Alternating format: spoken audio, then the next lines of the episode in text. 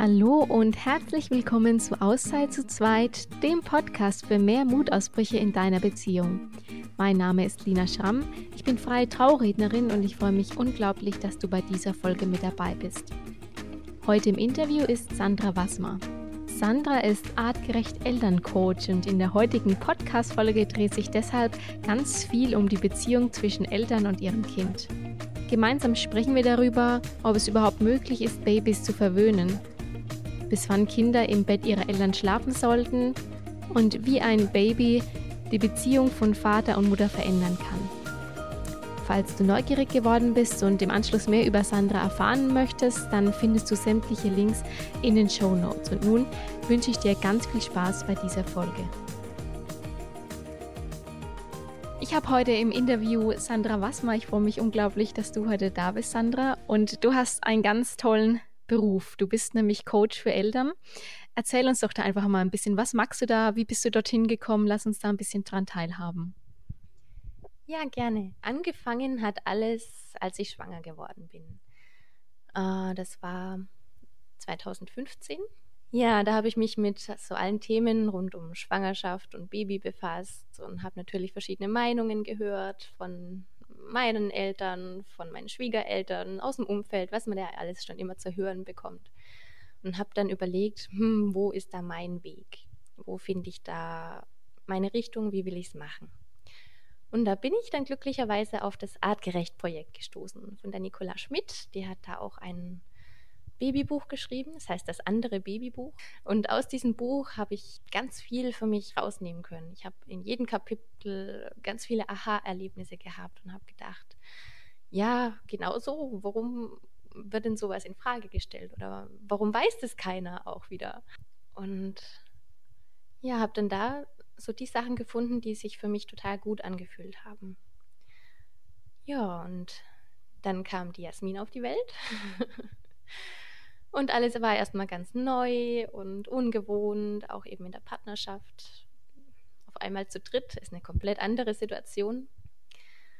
Ja, dann haben wir uns da durchgewühlt und durchgewustelt und ich war total dankbar, dass ich eben diese Hintergrundinfos vom Artgerecht-Projekt da an der Hand hatte. Als Jasmin dann größer war, habe ich überlegt, ja, was mache ich denn jetzt eigentlich beruflich weiter, weil ich war vorher auch schon teilweise selbstständig, habe aber gemerkt, es passt jetzt inzwischen nicht mehr so ganz. Und da habe ich gesehen, dass die Nikola eben auch Fortbildungen gibt. Ja, und da habe ich mich dann dazu entschieden, bei ihr die Fortbildung zu machen als artgerecht Coach, Elternberater zu allen Themen rund ums Baby oder auch schon vorher Schwangerschaft und Geburt, wie die selbstbestimmt aussehen kann und was zum Stillen hilfreich ist oder einfach alle Themen, die es da gibt. Und warum überhaupt auch die Babys so sind, wie sie sind, ist auch nochmal so ein ganz spannender Punkt. Ja, und seitdem mache ich das und habe zusätzlich nochmal auch meine Ausbildung gemacht als Babyschlafberaterin bei 1001 Kindernacht, wo es auch um dieses Bedürfnis- und Bindungsorientierte geht, dass man eben schaut, wie finden Mama und Baby zusammen und auch Papa natürlich, gehört ja auch dazu. ja, so bin ich da auf diese ganzen ja, Dinge gekommen und berate jetzt da Eltern wenn sie da Fragen dazu haben oder auch mal an dem Punkt stehen, wo sie sagen, oh, ich weiß gerade überhaupt nicht weiter und von außen höre ich nur, lass es schreien, aber ich fühle, dass es falsch ist, dann kann ich da eben auch fachliche Hinweise geben, auch wirklich wissenschaftlich fundierte Sachen, mm, aber auch nicht nur, sondern wirklich auch praktische Tipps, was umgesetzt werden kann, wie es einfacher wird, wie die Eltern und das Baby glücklicher sind. Also es hängt da ganz viel dran und oft sind es nur so ein paar kleine Kniffe, die fehlen, um ja da den Alltag umgänglicher und einfacher und schöner zu machen. Was waren da für dich die größten Aha-Momente, als du dieses Buch gelesen hast? Also was würdest du sagen, sind bei uns so in der Gesellschaft die größten ja, Vorurteile, wenn, vielleicht nenne ich es jetzt mal, oder ähm, Meinungen, die vielleicht so in der Art äh, gar nicht stimmen oder wo man einfach nochmal überdenken sollte? Ja, da gibt es einiges. Leider.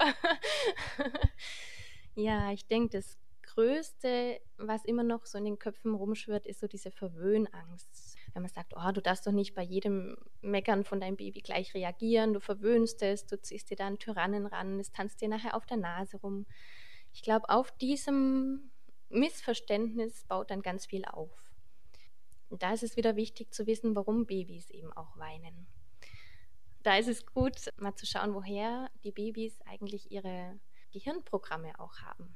Und da können wir ganz weit zurückschauen, nämlich in die Steinzeit. Wenn wir in die Menschheitsgeschichte gucken, war die Jäger- und Sammlerzeit der allergrößte Teil. Und das Nomadenleben hat erst vor ungefähr 10.000 Jahren angefangen. Also das, äh, das Sesshaftwerden. Vorher war es das Nomadenleben und das Sesshaftwerden ist noch ganz, ganz neu in unserer Menschheitsgeschichte. Das heißt, unsere sicheren Häuser oder Dreizimmerwohnungen, die gibt es noch gar nicht so lang. Und vorher, als die Menschen noch umhergezogen sind, waren die Babys immer an einer Bindungsperson dran quasi. Also sie haben immer die Mama direkt im Körperkontakt gehabt, die es rumgetragen hat oder auch den Papa. Die Mama, die auch immer zum Stillen verfügbar war. Und nachts war auch immer Körperkontakt da. Das heißt, wenn man einfach mal da überlegt, wenn damals ein Baby alleine nachts irgendwo hingelegt worden wäre, oder muss man gar nicht so weit zurückdenken, wenn wir jetzt campen gehen, heutzutage, würde das Baby niemals ein eigenes Zelt kriegen. Und Babys wissen nicht, dass die Schlafzimmertür zu den Eltern nur ein paar Zentimeter weg ist. Die spüren einfach, sie sind alleine, wenn sie alleine in ein Zimmer gelegt werden und haben da wirklich Angst und weinen niemals auch ohne Grund. Das heißt, ich verwöhne mein Baby nicht, wenn ich auf das Weinen reagiere, sondern ich still seine Bedürfnisse. Ja, da finde ich den Satz auch ganz wichtig. Gestillte Bedürfnisse verschwinden und ungestillte Bedürfnisse kommen immer wieder. Das heißt, wenn das Baby merkt, oh, da ist jemand, der merkt, mir geht es nicht gut und reagiert da gleich auf mich, dann muss ich mich gar nicht so ins Weinen reinsteigern. Oder muss ich vielleicht nächstes Mal auch gar nicht so laut mich melden, weil ich weiß, es kommt gleich jemand.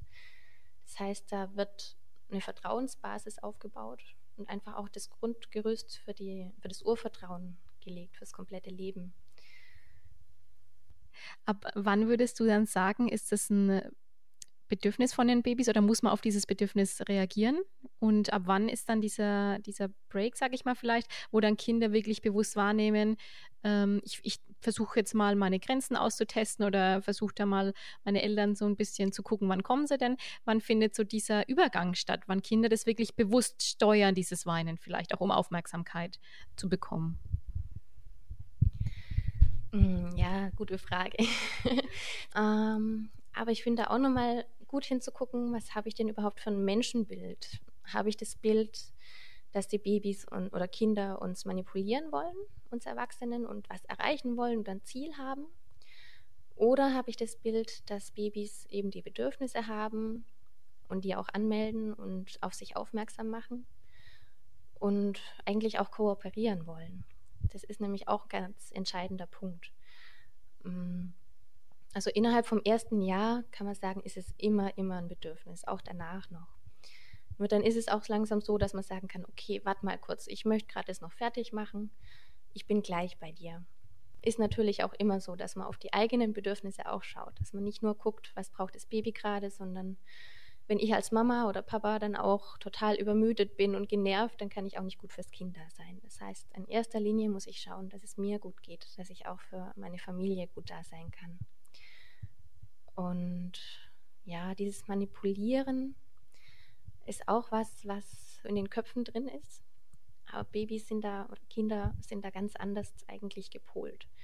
Das heißt, äh, wenn dann die Autonomieentwicklung anfängt, so zweieinhalb, drei Jahre, hm, dass die Kinder auch helfen wollen und äh, einen unterstützen wollen, kooperieren wollen, man muss dann auch wieder gucken, wie viel haben denn die Kinder schon heute kooperiert? Oder ist denen ihr Kontingent schon voll oder ist da noch Kapazität da?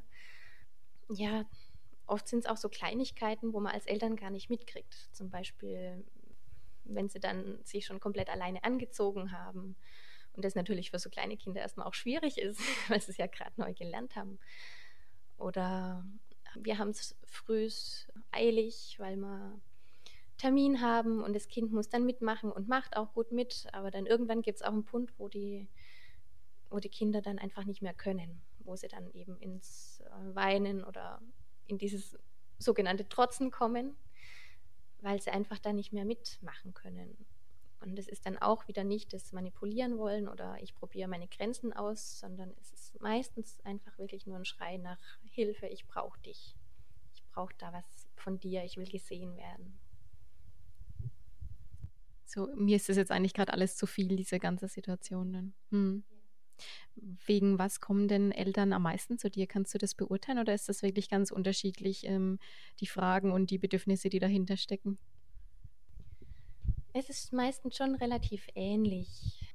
Seitdem ich jetzt nochmal zusätzlich die Schlafberaterausbildung gemacht habe, kommen da wirklich dort die häufigsten Fragen. Weil Schlafen ist auch wirklich ein ganz heißes Thema, wo eben auch viel noch in den Köpfen drin ist. Ja, das Kind muss doch bald durchschlafen. Oder es ist oft die erste Frage, die eine frisch gebackene Mama gestellt wird. Und schläfst schon durch? Nein, und das muss es auch nicht. ähm, die Schlafentwicklung ist auch wieder was, was in unserer Kultur fälschlicherweise nach vorne gezogen wird. Es wird angenommen, Babys entwickeln sich gut, wenn sie alleine schlafen oder auch sofort dann auch durchschlafen können. Aber das ist auch wieder anders. Wenn man auch wieder sich die Menschheitsgeschichte anschaut, ist es eigentlich erst vom Entwicklungsschritt her, ein frisches Baby kommt auf die Welt, es fängt an, sein Köpfchen zu steuern und fängt dann irgendwann später das Krabbeln an, es fängt das Laufen an. Und erst dann ganz am Schluss kommt eigentlich die Phase, wo die Kinder auch durchschlafen können. Hängt auch wieder damit zusammen, dass erstmal dieses ganze Urvertrauen aufgebaut werden muss. Und gerade nachts findet oft so ein Check-up statt, wo die Kinder aufwachen und merken, oh, Mama ist nicht da oder vielleicht noch nicht mit ins Bett gekommen, hm, da stimmt was nicht.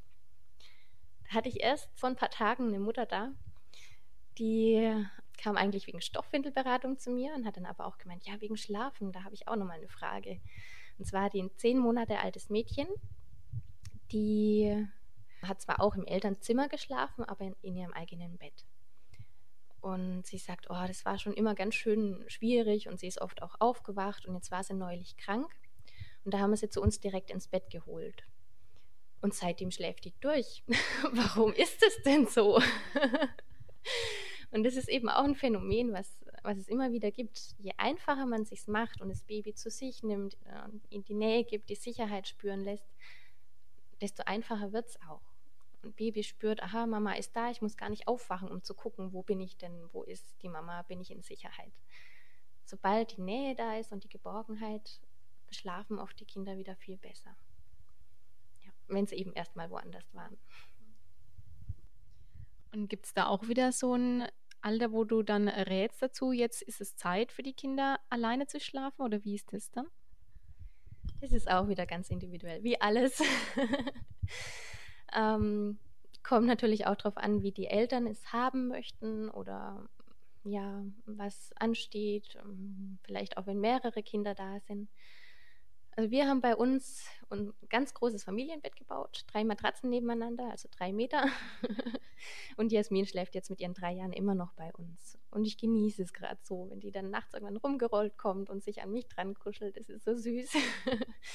Aber ich habe genug Platz und wenn es mir zu viel ist oder ich Ruhe brauche, dann kann ich einfach mir einen, ein Plätzchen suchen, wo ich mich dann hinlege. Vom Alter her, mm, also wenn es den Eltern zu viel wird, kann man so sagen, mit zweieinhalb, drei ist so ein guter Zeitpunkt, wo, wo ja auch die Autonomiephase anfängt, wo die Kinder auch was Eigenes machen wollen. Mm, ja, das kann man nutzen. Zum Beispiel auch, dass man gemeinsam ein Bett aussucht oder ja, gibt es ja verschiedene Möglichkeiten auch wieder, dass man vielleicht es auch anmalt und Kuscheltiere raussuchen, was mit reinkommt. Dass es für das Kind was Tolles ist, so ein eigenes Bett. Von selber würden Kinder wahrscheinlich in dem Alter noch nicht ausziehen, vermutlich auch eher so mit vier, fünf. Ähm, aber es ist dann auf jeden Fall besser in der Lage dazu, auch das alleine zu schaffen. Das heißt natürlich dann auch nicht, also heute warst du im Familienbett bis jetzt und ab morgen schläfst du alleine in dein Zimmer ein, sondern natürlich auch wieder mit Begleitung und achtsam, dass man vielleicht ein, auch wieder ein neues Ritual findet oder auch das beibehält, was man eigentlich schon hatte. Das Kind auch Einschlaf begleitet und dann ja einfach schaut wieder, wie man da gut weitermachen kann zusammen. Also ein Alter, eine Grenze, wo man sagen kann, es muss jetzt raus, finde ich, gibt es nicht. Das merkt einfach auch jede Familie wieder für sich, was sie da machen möchten. Würdest du sagen, dass wir uns da doch sehr beeinflussen lassen, eben von, dass wir da zu wenig eigentlich auf unser eigenes Gefühl hören, was fühlt sich für mich gut an? Und zu viel auf, was sagt die Gesellschaft, ähm, hört man ja dann auch öfter was, dein Kind schläft noch mit drei bei euch im Bett, das kann doch nicht sein. Also, dass man da wirklich eigentlich zu sehr auf die Meinung anderer hört und zu wenig auf das eigene Bauchgefühl. Ja, auf jeden Fall gerade von außen kommt einfach oft ganz viel Druck auch. Und ja, wie du sagst, Vase schläft immer noch bei euch und wie willst du das jemals rauskriegen? Da habe ich mir jetzt eine Antwort überlegt, die ich dann immer sage. sage ich, naja, wenn sie dann irgendwann mal als Teenager einen ersten Freund hat, der kann dann auch noch mit rein, das Bett ist ja groß genug. also Kinder bleiben nicht ewig drin, sondern wollen irgendwann auch mal was eigenes haben. Und die Angst vor dem Verwöhnen, die steckt eben da auch wieder mit drin. Und es ist, sind viele Sachen, die gesellschaftlich nicht oder wenig akzeptiert sind. Zum Beispiel auch das längere Stillen ähm, oder das Tragen. Aber das kommt inzwischen ja auch immer mehr schon wieder. Das ist auch toll, dass es viel mehr Mamas gibt, die ihre Babys in Tragetücher oder Tragehilfen packen, um da schon die Nähe auch zu geben. Ist auch wieder was, was es einfacher macht, fällt mir gerade noch ein, weil viele Kinder lassen sich einfach nicht in den Kinderwagen ablegen die brüllen dann, was das Zeug hält und die Mama wundert sich, warum liegst du denn da nicht? Alle anderen Babys sind doch da drin.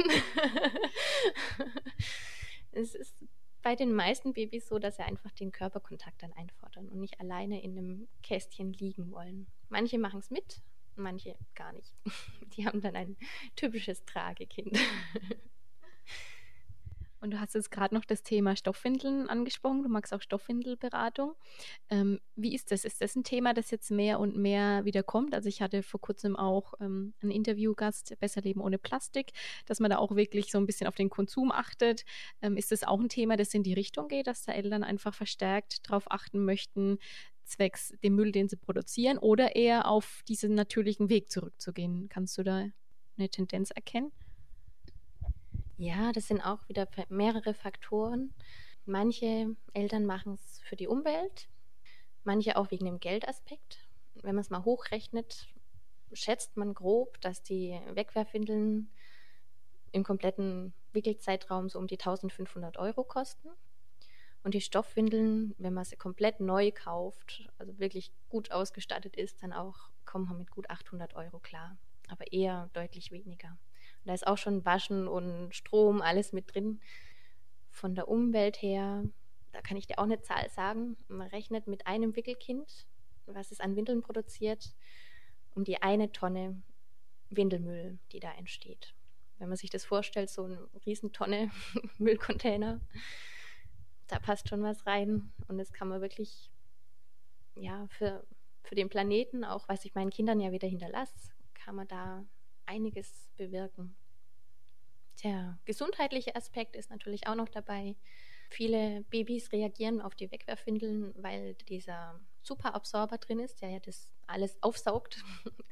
Er saugt aber eben nicht nur die Ausscheidungen auf, sondern auch die Hautschutzschicht von den Babys. Das heißt, sie sind oft mal wund oder ja, haben einfach Rötungen immer mal wieder im Windelbereich und es passiert bei den Stoffwindeln weniger, weil ich auch selber darauf achten kann, welches Material lege ich denn da an den Babypo, nämlich Bio-Baumwolle oder es gibt auch ganz flauschigen Bambus, der auch viel saugt und da kann ich selber beeinflussen, ja, was mein Kind dann da dran bekommt. Du hast ja vorhin Du hast ja vorhin auch angesprochen, ähm, dass es sich natürlich auch unheimlich in der Beziehung ändert äh, zwischen dem Paar und dann, wenn man zu dritt ist mit dem Kind. Hast du da, berätst du da auch Eltern, beziehungsweise was hast du da für eigenen Erfahrungen gemacht? Würdest du uns da mal dran teilhaben lassen? Am Anfang, als Jasmin da war, war es für uns sehr, sehr schwierig, weil sie sehr viel gefordert hat auch. Also sie war so ein typisches Steinzeitbaby, das ihre Bedürfnisse angemeldet hat. Und gerade auch in den ersten drei Monaten hat sie auch viel geweint, was ja oft auch so ist, in dieser Anfangszeit, wo das Baby erstmal ankommen muss und sich zurechtfinden muss auf der Welt. Ja, mein Mann war zum Glück zu Hause die kompletten ersten drei Monate, hat dort Elternzeit genommen. Und ich weiß auch nicht, ob ich es alleine geschafft hätte. Es war wirklich sehr, sehr anstrengend. Ja, das ist auch nochmal so ein Punkt, wo, wo man gar nicht mitbekommt von vielen Eltern. Nur denken, ja, bei den anderen läuft es ja auch, ich muss es auch irgendwie schaffen. Aber hinter den verschlossenen Türen sieht es eben oft mal anders aus. wir haben dann auch den Weg gefunden, wie wir es hinkriegen, wie wir zusammenfinden. Und inzwischen ist es auch so, dass die Jasmin äh, öfter mal zur Oma geht. Da haben wir zum Glück meine Schwiegereltern in der Nähe, die da oft mal aufpassen. Und was es sehr viel wert ist, ist, ja, ist eben, dass man auch mal wieder Paarzeit hat. Ging, ging am Anfang gar nicht, weil sie hat uns einfach sehr gebraucht. Und was ich jetzt im Nachhinein anders machen würde, vielleicht auch, dass ich wirklich mehr Hilfe einfordere. Gerade in der Wochenbettzeit zum Beispiel, dass ich sage, oh, Schwiegermama, kannst du mir mal was zu essen bringen oder so. Oder mal meine Wäsche machen oder mal durchsaugen. Haben wir am Anfang alles ziemlich vernachlässigt, waren einfach andere Prioritäten da, was ja dann auch okay ist. Aber dann wirklich zu sagen, ich hole mir jetzt mal Hilfe, da sich das einzugestehen, hey, ganz allein ist es einfach schwierig. Und es ist auch ein Punkt von dem Artgerecht-Projekt, dass sie sagen, schaut, dass ihr euch einen Clan aufbaut, dass ihr Freunde mit einbezieht, Nachbarn, dass ihr so viel Hilfe und Unterstützung kriegt, wie ihr ja, kriegen könnt.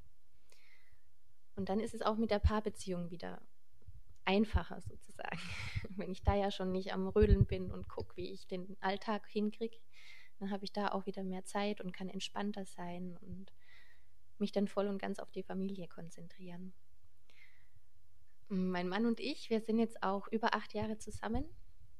Ja, ich denke gerade so die Umstellung, als das Baby neu da war, war ziemlich schwierig.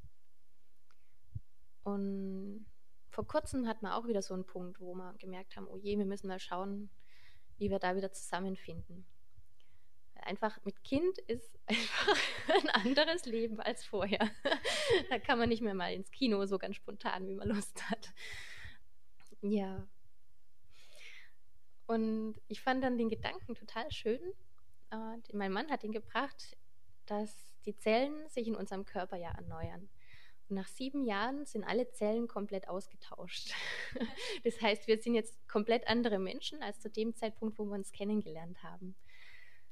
Und es ist auch immer wieder wichtig, sich dann neu zu orientieren und zu sagen, hey, in welche Richtung gehen wir? Wo ist der gemeinsame Weg? Was können wir selber dazu beitragen? Also wo ist mein Anteil, um die Beziehungen aufrechtzuerhalten, zu beleben, ja, lebendig zu machen?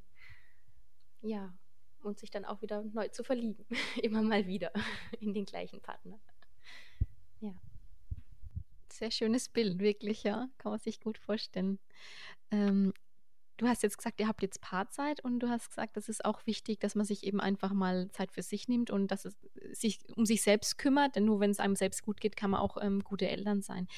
Ähm, habt ihr da für euch so Rituale, dass ihr sagt, ihr habt einmal im Monat Paarzeit und einmal in der Woche guckt jeder für sich, dass er mal einen Abend oder wenn es nur mal in der Badewanne eine Stunde Zeit für sich ist oder mal ein Treff mit Freunden. Habt ihr da eine Routine oder so einen festen Ablauf oder ist es eigentlich ganz individuell? Ja, da müssen wir auch immer wieder gucken, wie es gerade passt. Aber inzwischen ist es oft so, dass sonntags Jasmin zur Oma geht. Ja, und wir dann da Zeit für uns haben. Aber alles andere ist dann, ja, schauen, wie es passt oder eben, dass man die Zeit auch zu dritt nutzen als Familie, dann, dass man mal schwimmen geht und da Spaß zusammen hat. Auch das ist ja wieder auch indirekt dann auch Paarzeit, Familienzeit, wo man zusammenwachsen kann. Was dann auch die Akkus dann einfach nochmal auflädt. Ja. Hast du denn noch was, ähm, wo du sagst, das ist dir wirklich ein ganz wichtiger Punkt, der liegt dir am Herzen, den du jetzt einfach noch weitergeben möchtest an die Eltern da draußen oder an die zukünftigen Eltern? Hm, da gibt es so viel. Sehr wichtig finde ich, wie gesagt, sich Hilfe zu holen. Gibt es auch den schönen Spruch vom Artgerecht-Projekt. Sich Hilfe zu holen ist kein Versagen, sondern artgerecht. Ja, es ist was Hausgemachtes, wenn wir sagen, oh nee, ich muss das alleine schaffen. Muss keiner und schaut nach euren Bedürfnissen und nach denen von euren Kindern, dass ihr da einen Weg findet, zusammen zu wachsen und ja, euren ganz eigenen Weg zu finden. Ganz wichtig finde ich auch nochmal zu wissen, dass gerade beim Artgerecht-Projekt zum Beispiel keine, dass es kein neuer Ratgeber ist oder dass ich nicht sagen kann, du musst dein Kind jetzt stillen und dann wieder dann, oder du musst es so machen und dann tragen und du musst Stoffwindeln benutzen, ist es alles nicht. Es geht wirklich darum, dass jede Familie für sich guckt, was möchte ich für mich mitnehmen, wo ist der Weg, ja, den ich gehen möchte mit meinem Mann, mit meinem Kind zusammen, was passt für uns. Und falls ihr da Unterstützung braucht, bin ich natürlich gern für euch da. Was bietest du denn da für verschiedene Arten von Begleitung an? Ist es hauptsächlich ähm, zu eins Beratung oder sind es Workshops und Kurse? Und äh, genau, wie sieht das aus? Was kann man bei dir ähm, buchen, beziehungsweise wie kann man sich beraten lassen und wo findet man dich? Mich findet man auf meiner Homepage, die heißt www.sandrawasma.de. Da sind auch nochmal alle Angebote drauf. Ich bin gerade auch in einer Art Winterpause sozusagen. Eigentlich nicht Pause. Aber ich schaue nochmal, was ich an neuen Angeboten mit reingeben kann. Beratungen laufen aber weiter. Also wie gesagt, eins zu eins Beratungen biete ich an. Ich biete offene artgerecht Treffen an. Das ist eine Gruppe, die sich immer mal wieder trifft und wo man dazukommen kann, wo sich die Eltern austauschen können und fragen können, hey, bei uns läuft das nicht so gut, wie habt denn ihr das gemacht? Dass da geguckt werden kann, was haben die anderen noch für Ideen. Dann biete ich auch Stoffwindel-Workshops an. Ich hatte gerade auch vor kurzem mal drei Mamas da, die sich äh, die Stoffwindeln angeschaut haben. Und das fand ich auch eine total tolle Art zu arbeiten, dass man wirklich schauen kann, was sind eure Fragen. Es ist einfach nur mal persönlicher als so ein großer Workshop. Und ja, ich kann dann alles zeigen, was, was dann die Eltern interessiert oder was nicht, lasse ich weg. Das ist dann wirklich sehr schön und das möchte ich jetzt auch für die anderen Themen mit anbieten. Also wenn es Eltern gibt oder Mamas speziell, die sind ja eher die, die sich mit einbringen und informieren, auch können von der Zeit her. Ja, wenn es welche gibt, die sich da kennen und Interesse haben, können die sich auch melden bei mir. Total spannend und ich finde es wirklich ganz toll, was du da auf die Beine gestellt hast, ähm, dass du da einfach wirklich Eltern dabei hilfst, ihren Weg zu finden, den eigenen Weg, der sich für, für das Paar und für das Kind und für die ganze Familie einfach gut und richtig anfühlt. Und dann sage ich vielen, vielen Dank für das tolle Interview und ich wünsche dir alles, alles Gute. Dankeschön. Auch danke, dass ich hier sein durfte und für dich auch alles Gute. Das war das Interview mit Sandra. Ich hoffe, du konntest daraus etwas für dich, für eure Beziehung und vor allem auch für eure kleine Familie, falls ihr denn schon eine habt, mitnehmen.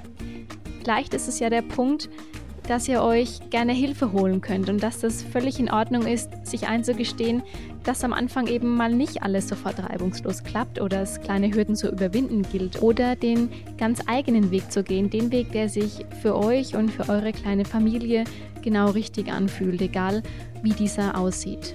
In diesem Sinne, genießt mal wieder eine Auszeit zu zweit, eure Lina.